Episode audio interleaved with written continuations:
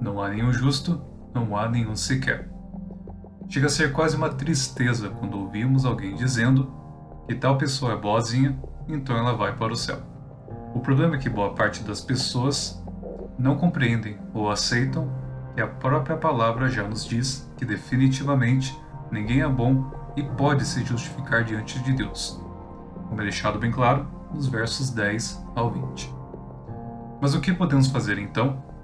Bom, essa resposta será encontrada nos versos 23 até o 26, onde será dito: Pois todos pecaram e estão destituídos da glória de Deus, sendo justificados gratuitamente por Sua graça por meio da redenção que há em Cristo Jesus.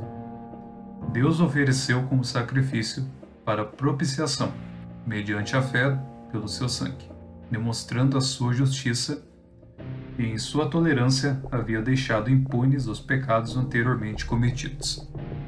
Mas no presente demonstrou a sua justiça, a fim de ser justo e justificador daquele que tem fé em Jesus. Acredito que não há muito o que dizer, a não ser em sermos gratos e recebermos com alívio, paz e confiança aquilo que Deus nos deu gratuitamente. E isso não é para nos acharmos de forma nenhuma mas para que o crédito seja dado somente a ele.